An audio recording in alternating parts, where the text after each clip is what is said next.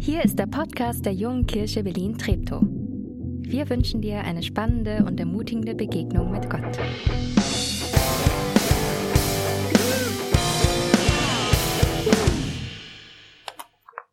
Schön, dass ihr da seid. Schön, dass du da bist. Ja, schön, dass ich hier bin. Ich freue mich einfach, hier zu sein. Endlich mal wieder im Kino zu sein. Ich bin mal gespannt, äh, wie sich der Film jetzt hier noch entwickelt, in welche Richtung er geht. Ich finde es auch super, dass ihr die anderen Säle, die ihr habt, dem äh, Kinobetrieb zur Verfügung stellt. Das ist sehr großzügig von euch. Ja. Ich bin Alexander Pagels aus der EFG Neues Leben, zwei Kilometer weiter östlich ungefähr, ja, in Oberschöneweide. Ich bin dort angestellt in der Gemeinde, bin verheiratet mit Nicole und habe zwei Kinder, sechs Jahre und drei Jahre alt sind die beiden. Und ja, ich bin einfach froh, dass wir auch in diesem Jahr wieder Allianz Gebetswoche haben können. Nicht so, wie wir das früher die Jahrzehnte gewohnt waren, aber irgendwie anders und trotzdem schön. Und das ist gut. Es ist schön, dass wir das haben dürfen. Und ich glaube, das ist genau das, was Jesus sich eigentlich für seine Gemeinde auch gewünscht hat. Nicht für seine eine Ortsgemeinde, sondern für seine weltweite Gemeinde. Dass wir verstehen, dass wir zusammengehören, dass wir eine Einheit sind, dass wir Geschwister im Glauben sind, an den einen Herrn, Kinder Gottes. Und diese wichtigen Gemeinsamkeiten zu betonen, das ist viel besser und viel wichtiger, als sich hier über irgendwelche nebensächlichen Unterschiede zu streiten, oder? Und das ist ja auch das Ziel der Evangelischen Allianz und die hat für diese Woche das Thema vorgeschlagen, der Sabbat, Leben nach Gottes Rhythmus. Ich weiß nicht, wie oft du Sabbat sagst in deinem Alltag, in der Woche. Ja, wer, wer sagt das häufiger als äh, einmal täglich? Ja, das war irgendwie zu erwarten. Ich habe keine Hand gesehen. Der Sabbat, das ist der Ruhetag. Bei den Juden der Samstag, bei den Christen ist es der Sonntag geworden, der Tag, an dem nicht gearbeitet werden soll. Ach, nicht arbeiten, das klingt ja erstmal wie Musik in den Ohren, oder? Ja. Ich find's immer lustig, ähm, wenn ich über Sabbat rede und darüber, dass man sonntags nicht arbeiten soll, weil ich ja sonntags doch eigentlich immer arbeite. Aber ich glaube, ähm, die meisten kommen damit klar zu verstehen, okay, es gibt halt Ausnahmen. Ja, es gibt halt Leute, da funktioniert das äh, nicht, dass man sonntags nicht arbeitet. Ähm, aber warum das auch in Ordnung ist, das werden wir gleich noch sehen.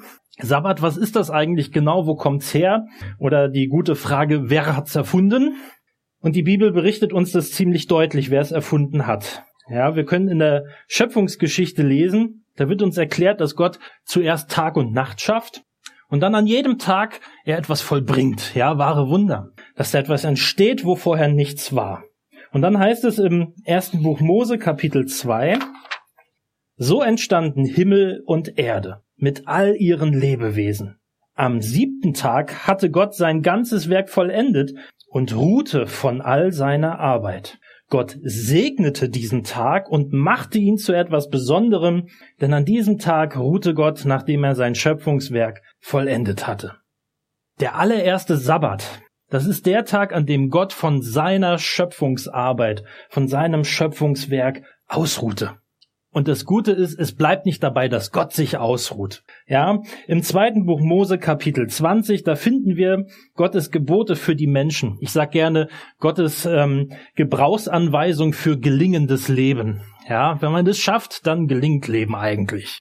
Und da heißt es, ja, in diesem Abschnitt bei den zehn Geboten, zweite Mose Kapitel 20 ab Vers 8, Denk an den Sabbattag und überlass ihn Gott. Sechs Tage hast du, um all deine Arbeit zu tun, aber der siebte Tag ist Sabbat für Jahwe, deinen Gott. An diesem Tag sollst du nicht arbeiten, weder du noch dein Sohn oder deine Tochter, weder dein Sklave noch deine Sklavin, nicht einmal dein Vieh oder der Fremde, der in deinem Ort wohnt. Denn in sechs Tagen hat Jahwe den Himmel und die Erde gemacht, das Meer und alles, was dazugehört. Am siebten Tag aber ruhte er. Deshalb hat er den Sabbattag gesegnet und für sich bestimmt. Sechs Tage hast du Zeit, um all deine Arbeit zu tun. Aber der siebte Tag, er soll was Besonderes sein. Dieser Tag, er ist gesegnet und er ist geheiligt. Ja, geheiligt bedeutet für Gott bestimmt. Und Gott hat sich das so ausgedacht. Der Sabbat, er ist kein Alltag. Er ist kein Tag wie jeder andere. Und die gute Nachricht, die ja da schon mit drin steckt, du sollst nicht jeden Tag von morgens bis abends arbeiten. Es gibt einen Rhythmus mit einem Wechsel von Arbeit und Ruhe. Und wenn Gott sich sowas ausdenkt, dann hat das seinen Sinn. Ja, wie wir schon ja gehört haben, manche Berufe bringen es mit sich, dass am Sonntag gearbeitet wird. Ja, da gibt es dann häufig den Pastorensonntag am Montag. Ja, es verschiebt sich. Ja, oder es verschiebt sich ja auch nach Dienstplänen. Ihr kennt ja bestimmt auch Berufe. Vielleicht habt ihr selbst irgendwie einen Beruf, der nicht das klassische Montag bis Freitag und dann zwei Tage Wochenende kennt. Ja, stellt euch mal vor, ein Krankenhaus würde am Samstagabend alle Patienten rausfahren und sagen, so, jetzt ist Ruhetag am Sonntag und am Montag gucken wir mal, wie es weitergeht. Es funktioniert einfach nicht. Das möchte Gott ja auch nicht, dass ähm, da so, so ein Schaden dann auch entsteht, wenn man sagt, ja, wir befolgen jetzt mal die Regel, am Sonntag nichts zu machen. Aber ich finde es immer noch gut, dass wir auch in einer Großstadt wie Berlin merken, dass am Sonntag irgendwie was anders ist als an den anderen Tagen. Am Sonntag kamen viele Geschäfte zu, ja, viele Arbeitsstellen sind geschlossen. Und das ist gut so. Es ist ja schließlich Gottes Idee. Jetzt sehe ich bei einigen schon diese Fragezeichen über dem Kopf. Was darf ich denn jetzt am Sonntag machen und was ist verboten? Was ist erlaubt und was nicht? Im jüdischen Talmud, da gibt's einen Katalog mit 39 Grundtätigkeiten, die als Arbeiten gelten und deshalb verboten sind. Darf man nicht machen. Dann gibt's aber auch noch eine ganze Menge weitere äh, äh Tätigkeiten, die dazugeordnet werden. Ja, wollt ihr die jetzt mal hören? Ist mir egal, ob ihr die hören wollt, ich sag's euch nicht. ähm, wenn ihr unbedingt wissen wollt, dann müsst ihr einfach mal googeln und äh, schauen. Was mir wichtiger ist bei der Sache ist, wenn jemand fragt, was ist denn jetzt eigentlich erlaubt und was nicht, dann steckt da oft mal eine Motivation dahinter, die man gar nicht sofort merkt. Man selbst auch nicht, ja. Ähm, wenn es an so eine ethischen Fragen geht, ja, was ist erlaubt, was darf ich, ja, was soll ich jetzt machen? Und dann kommt diese Frage, ja, hm, da steckt was dahinter und ich glaube, die eine Motivation, die dahinter stecken könnte, ist so diese, ich will den in eine Falle locken, indem ich die Fragen stelle. Mal gucken, was er antwortet und ob ich ihm dann hinterher einen Nachteil draus machen kann. Da finden wir einige Szenen in der Bibel, wo die Pharisäer oder andere zu Jesus kommen und sagen, Du Jesus, du bist doch ein schlauer Mensch und ein Gottesmann, ne? Dann sag uns doch mal, wie ist das? Darf man oder darf man nicht? Ja oder nein? Und sie wollen eigentlich nur ähm, äh, ja irgendwie eine Falle stellen und dass er irgendwas Falsches sagt. Diese Motivation unterstelle ich euch jetzt mal nicht. Aber bei der zweiten, glaube ich, kann es durchaus mal sein, dass wir da reinrutschen. Die andere Motivation, die ist, die, die sich oft hinter solchen Fragen versteckt, ist die, dass man eine Erlaubnis sucht, um sich irgendwie an den Geboten vorbei oder dadurch zu schlingeln. Also ja nicht verstoßen, das will ich ja nicht. Aber was ist denn gerade noch so erlaubt, ha? Wie viel kann ich noch machen, bevor es wirklich ein Verstoß wird? Das ist die Frage, ja? Die Freiheit bis zum allerletzten auszureizen. Das ist oftmals die Motivation, die dahinter steckt. Und dieses Ausreizen, ja, das finden wir vielleicht an der einen oder anderen Stelle okay, ja, man muss doch wissen, was jetzt erlaubt ist, was noch im grünen Bereich ist und was nicht. Aber an manch anderen Stellen würden wir gar nicht auf diese verrückte Idee kommen zu fragen, wo fängt denn da jetzt das an? Nehmen wir zum Beispiel das Gebot, du sollst nicht töten. Würdet ihr auch auf die Idee kommen zu sagen, okay, wie lange darf ich denn jemanden würgen, bis es dann wirklich ein Verstoß ist? Ja, also kurz bevor er stirbt, muss ich aufhören. Dann ist ja alles okay.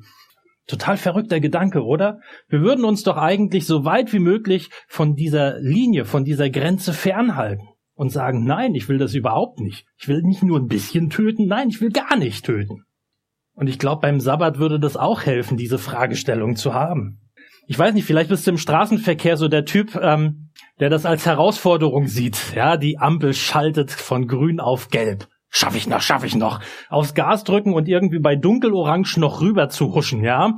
Am besten so im, im Rückspiegel gleich zu sehen, wie der Gegenverkehr dann äh, hinter einem langfährt, weil die grün hatten. Das Verhalten ist im Straßenverkehr äußerst, äh, nee, äh, äußerst sinnlos und überhaupt nicht gut. Und ich glaube, genauso wenig ist es gut, wenn wir dieses Verhalten an Gottes Gebote anlegen. Zu sagen, ah, schaffe ich es noch gerade so, gerade noch so, bevor, ja, bevor was eigentlich? Viel wichtiger als die Frage, was erlaubt ist, was noch gerade so okay ist und was verboten ist, ist die Frage, was möchte Gott eigentlich? Worauf kommt es ihm denn dabei an? Was ist ihm denn wichtig dabei, wenn er sagt, hier, ein Sabbat, ein Ruhetag für dich, halte den. Und dazu möchte ich noch eine Szene lesen aus Markus 2, ab Vers 23. An einem Sabbat ging Jesus durch Kornfelder. Seine Jünger fingen unterwegs an, Ehren abzurupfen und die Körner zu essen. Da sagten die Pharisäer zu ihm, sieh mal, was sie da tun. Das ist doch am Sabbat nicht erlaubt. Ich erkläre kurz, Ehrenraufen ist Ernten. Ernten ist Arbeit und deswegen darf man das nicht machen. Ähm, Jesus entgegnete ihnen aber, habt ihr nie gelesen, was David getan hat, als er und seine Begleiter hungrig waren und etwas zu essen brauchten? Wie er damals, als der Hohepriester Abjatar lebte, ins Haus Gottes ging von den geweihten Broten aß und auch seinen Begleitern davon gab, obwohl nach dem Gesetz doch nur die Priester davon essen durften. Und Jesus fügte hinzu, der Sabbat wurde für den Menschen geschaffen und nicht der Mensch für den Sabbat. Darum kann der Menschensohn auch über den Sabbat bestimmen. Bei allen Regeln, bei allem richtig und falsch, vergesst nicht, was Gottes Absichten sind. Das sagt Jesus hier den Leuten. Gott hat den Sabbat nicht erfunden, damit wir noch ein paar Regeln mehr haben, die wir befolgen müssen, damit uns auch ja nicht langweilig wird.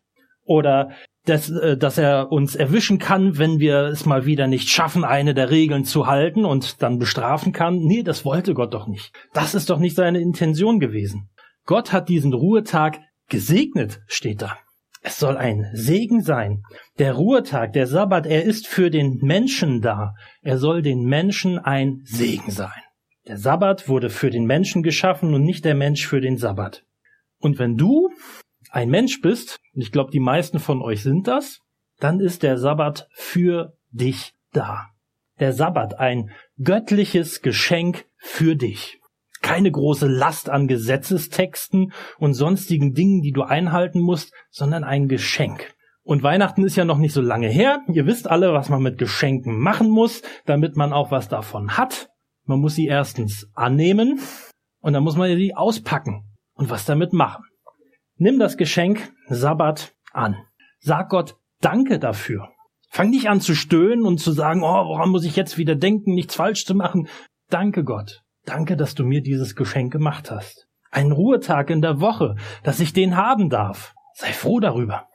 Sabbat zu halten, sich an das Gebot zu halten, heißt ähm, Gottestreue, Bundestreue zu zeigen.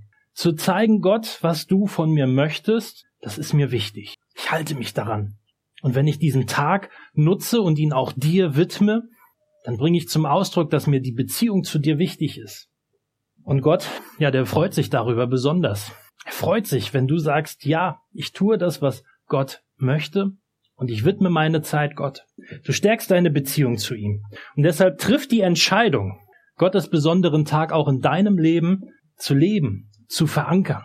Ja, es ist eine Entscheidung. Es ist kein Mo Sonntagmorgens mal gucken, ob man jetzt heute Lust hat darauf. Nein, entscheide dich schon am Montag dafür, dass du am Sonntag den Tag Gott widmest.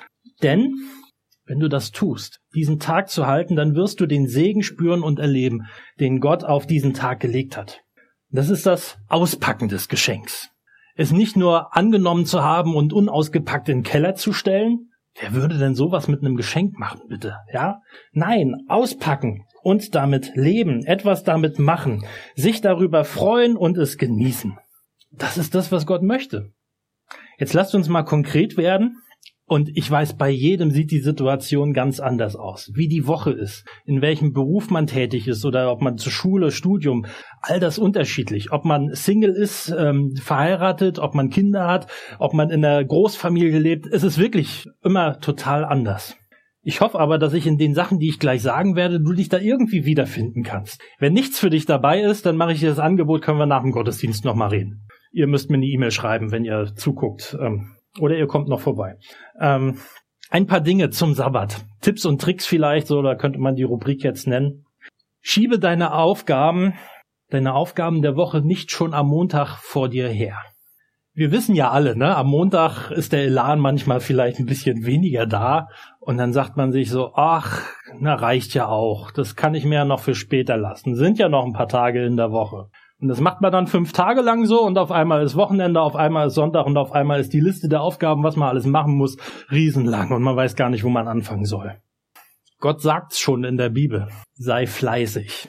Sechs Tage lang sollst du arbeiten, steht da. Ja, sechs Tage sollen wir arbeiten. Wir sollten es auch tun. Wenn wir es tun, dann fällt es uns auch ganz leicht, am siebten Tag nichts zu machen. Ruhen zu lassen. Ja, aber lass es nicht darauf ankommen, ob du am Sonntag Zeit für den Gottesdienst hast oder nicht. Plane deine Woche. Überleg dir, was zu tun ist diese Woche und schau, dass es nicht am letzten Tag alles sein muss. Und das gilt für deine Arbeit, für deine Hausaufgaben, für das Lernen, fürs Studium, für den Keller aufräumen oder was auch sonst für Aufgaben du hast. Ja, das gilt auch für deine Einkäufe. Nur weil an irgendeinem Sonntag mal wieder alle Geschäfte offen sind, heißt das ja nicht, dass du dahin musst. Du kannst ja auch sagen, nee, ich bin fertig diese Woche. Ich gehe am Sonntag da nicht mehr hin. Ich mach da nicht mit. Montags bis Samstag hast du schließlich Zeit, die Läden zu besuchen und das zu erledigen, was du zu erledigen hast. Das sollte man doch schaffen, oder?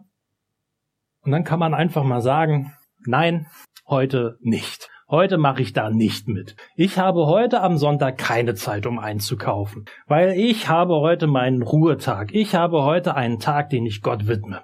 Ist mir egal, was die anderen machen und ob die alle irgendwo einkaufen gehen. Ich nicht. Ich verbringe Zeit mit Gott. Ihr habt bestimmt schon die ersten Ideen, wenn ihr sie nicht schon vorm Gottesdienst hattet, spätestens jetzt. Es gibt doch bestimmt Ausnahmen, oder? Da gibt's doch einfach Dinge, die kann man nicht verschieben. Die müssen dann einfach sein, oder? Montag ist halt die Prüfung, da muss ich ja am Sonntag lernen. Soll ich etwa Samstag schon lernen? Das geht nicht. Oder ja, am Samstag war ich mit den Freunden unterwegs, die haben ja sonst keine Zeit. Ja, da muss ich jetzt Sonntag ausschlafen und danach die Schulaufgaben machen. Oder ich muss die Wohnung noch renovieren, weil sonst die Farbe eintrocknet. Oder einmal hatte ich sogar schon, ich kann heute nicht zum Gottesdienst kommen, weil ich habe die Waschmaschine angeschaltet und die läuft noch. Ähm, ja, ihr merkt, die Kreativität, die uns Gott gegeben hat, die ist zu mancherlei imstande. Und wir finden so, wir sind Meister darin, die besten Ausreden zu finden, die besten Dinge zu finden, warum das jetzt gerade nicht geht. Aber ich sag mal, wenn du 50 Ausnahmen im Jahr findest, warum der Sabbat gerade nicht passt in deine Woche, dann hast du ein ganzes Jahr lang verschenkt. Ein ganzes Jahr lang die Chance verpasst, den, Sie, den Segen aus diesem Tag zu nehmen. Und das solltest du nicht tun. Lass die wirklich extremen Ausnahmen, und die kann es manchmal geben, ja, lass sie auf keinen Fall zur Gewohnheit werden. Wenn du merkst, du hast vier solche Ausnahmen im Monat, dann sind das mindestens dreieinhalb zu viel. Hat er eigentlich gerade was von Ruhe gesagt da vorne? Ich habe kleine Kinder. Der hat doch keine Ahnung, oder? Ich, ich habe auch Kinder, ja, ich weiß, Ruhe ist da ein sehr dehnbarer Begriff oder ein Begriff, der selten vorkommt, ja. Weißt du, wann es am ruhigsten ist mit den Kindern? Wenn du Zeit für sie hast. Wenn du im Stress bist und noch hundert Dinge zu erledigen hast und du hast kleine Kinder dabei, das sind die stressigsten Momente deines Lebens. Dann wird's nämlich so richtig stressig. Erholsam wird es dann, wenn du alle deine Arbeiten erledigt hast und du dastehst und denkst, was soll ich denn jetzt machen? Und dann kommen da deine Kinder an und sagen, machst du was mit uns? Und du sagst, ja, ich habe nichts anderes zu tun. Das sind erholsame Momente. Und ja, ich, ich weiß, wie herausfordernd das ist, diesen Punkt zu erreichen. Ja, die Woche kommt, die Woche hat ihre Sachen und auf einmal, ja, ist man trotzdem nicht fertig geworden. Hat man vielleicht Zeit verplempert? Hat man vielleicht Dinge gemacht, die nicht so wichtig waren? Ich möchte dir, wenn du Kinder hast, ja, und mir selbst auch den guten Tipp geben und dazu ermutigen, schaff die Sachen, die du schaffen musst in der Zeit, wo die Kinder gerade nicht an dir dranhängen. Versuch es so gut wie möglich, das hinzukriegen. Versuch es zu schaffen, wenn die Kinder in der Schule und in der Kita sind, damit du, wenn sie wieder da sind, du fertig bist und für sie bereit bist. Das ist am erholsamsten und am wenigsten stressig für alle Beteiligten. Ja, ich weiß, es ist eine Riesenherausforderung und oftmals schafft man es einfach nicht. Aber das heißt ja nicht, dass man aufgeben sollte. Deswegen mach dir bewusst, dass das eine Herausforderung ist, aber gleichzeitig auch die Verantwortung und ein Privileg von uns Eltern, dass wir das dürfen, dass wir Kinder haben dürfen, um die wir uns kümmern können. Und ich möchte einfach Mut machen, es so gut wie möglich hinzukriegen, dass da so wenig Stress wie möglich ist. Ja, und wisst ihr, was noch so richtig blöd ist eigentlich? Du sitzt im Gottesdienst und du hörst die Lieder und du hörst, was gesagt wird, der Prediger redet und redet, aber im Kopf bist du eigentlich schon dabei, was du nachher, wenn du nach Hause kommst, gleich machen musst, ja. Das Mittagessen vor allem, ne? Weiß ich nicht, ob, äh, ob ihr noch Mittag esst oder ob ihr sagt, Sonntag ist gelaufen mit dem Mittag. Aber danach muss ja noch schnell vorbereitet werden, was am Montag fertig sein muss, ja? Und du wolltest ja noch das andere machen und dann wolltest du noch den Schrank aufbauen. Wie fängst du da eigentlich an? Von links oder von rechts? Und dann äh, machst du danach das. Aber vielleicht kümmerst du dich erst um die Sache und so, hör mal auf. Du fragst dich vielleicht, wann hört er endlich auf zu predigen da vorne? Wann, wann habe ich endlich Zeit, um wieder die Sachen zu machen, die ich mal machen muss? Aber ich sag dir, stopp. Das ist heute alles nicht dran. Heute ist Sabbat. Heute ist der Ruhetag. Heute ist der Tag, den Gott gesegnet hat, den er geheiligt hat und den sollst auch du ihm widmen. Und jetzt, jetzt feierst du Gott, jetzt lässt du dich von ihm beschenken. Und ich bin auch gleich fertig mit dem Predigen, keine Angst. Der Sabbat. Leben nach Gottes Rhythmus. So ist das Thema der Allianz Gebetswoche. Keine Arbeit, kein Stress, Zeit und Ruhe für dich und für Gott. Das klingt schön, oder? Wer das hinbekommt, macht euch bewusst, wer das hinbekommt, der holt sich ein Stück vom Himmel schon hier auf die Erde. Ein Stück vom Himmel hier auf der Erde. Ich weiß nicht genau, wie es im Himmel aussehen wird, aber stressige Arbeitswochen, die passen da in meine Vorstellung nicht so ganz rein. Vielleicht haben wir im Himmel dann einen ewigen Sabbat. Eine Zeit, in der wir nicht gestresst sind, in der wir nicht schaffen müssen, in der wir einfach da sind, in der wir genießen dürfen, in der wir Zeit mit Gott haben. Und davon schon was hier auf Erden. Wenigstens einen Tag in der Woche. Ein Stück von Himmel in dein Leben holen. Dazu möchte ich dich ermutigen. Und ich möchte schließen mit einem Text aus Jesaja, Kapitel 58, ab Vers 13. Tut an meinem heiligen Tag, dem Sabbat, nicht, was ihr wollt, sondern erlebt ihn als Wonne und ehrt den heiligen Tag des Herrn. Ehrt ihn, verfolgt nicht eure eigenen Interessen, geht nicht euren Geschäften nach und spart euch leeres Geschwätz. Dann wird der Herr eure Freude sein. Ich lasse euch über die Höhen der Erde gehen und euch das Erbe Jakobs eures Vaters, ne, eures Vorfahrens genießen. Ich, der Herr, habe gesprochen. Wenn du es schaffst, Gottes Tag zu halten, und ihm zu widmen, dann liegt da ein unendlich großer Segen drauf. Das klingt doch toll, oder? Ich wünsche uns, dass uns das gelingt. Immer wieder aufs Neue. Wir wollen jetzt noch beten für das, was wir gehört haben und auch noch für andere Dinge. Ich starte. Herr, wir danken dir, dass du so groß und wunderbar bist, dass du allmächtig bist, dass du der beste Erfinder bist, den es gibt. Und wir danken dir, dass wir dir so wertvoll sind, dass du an alles denkst, dass du an alles gedacht hast, was wir brauchen, um ein super tolles Leben zu haben, damit unser Leben gelingt. Danke für deine Gebote, danke für deine Hinweise für unser Leben. Und danke, dass du es uns vorgemacht hast, diesen Tag zu heiligen, diesen Tag zu begehen, diesen Ruhetag. Danke, dass du da so viel Segen draufgelegt hast. Und du siehst, was uns oftmals hindert daran, diesen Tag so zu leben, wie du es uns wünschst was uns ablenkt, was uns hindert, was uns Probleme bereitet, wo uns die Lust fehlt oder sonst irgendwas. Nimm das weg von uns. Schenk uns, dass wir das schaffen. Schenk uns, dass wir dazu bereit sind, diesen Tag zu begehen und daraus so viel Segen zu nehmen. Danke, dass du uns kein schweres Joch auferlegst, sondern dass du uns segnen möchtest. Und wir danken dir einfach für diesen wunderbaren Segen und für all die Verheißungen, die da drauf liegen auf deinen Tag, auf deinen besonderen Tag, den wir auch heute mit dir begehen wollen, den wir dir widmen wollen, an dem wir Zeit mit dir verbringen wollen. Danke dafür, dass wir das alles tun können. Amen.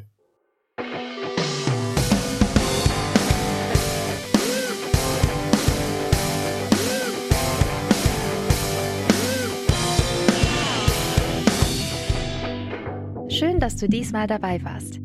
Wenn du mehr über den Glauben erfahren möchtest, dann schreib uns gerne an info@jkb-treptow.de oder besuch uns einfach persönlich. Alle Infos findest du unter jkb-treptow.de. Wir wünschen dir eine gesegnete Woche.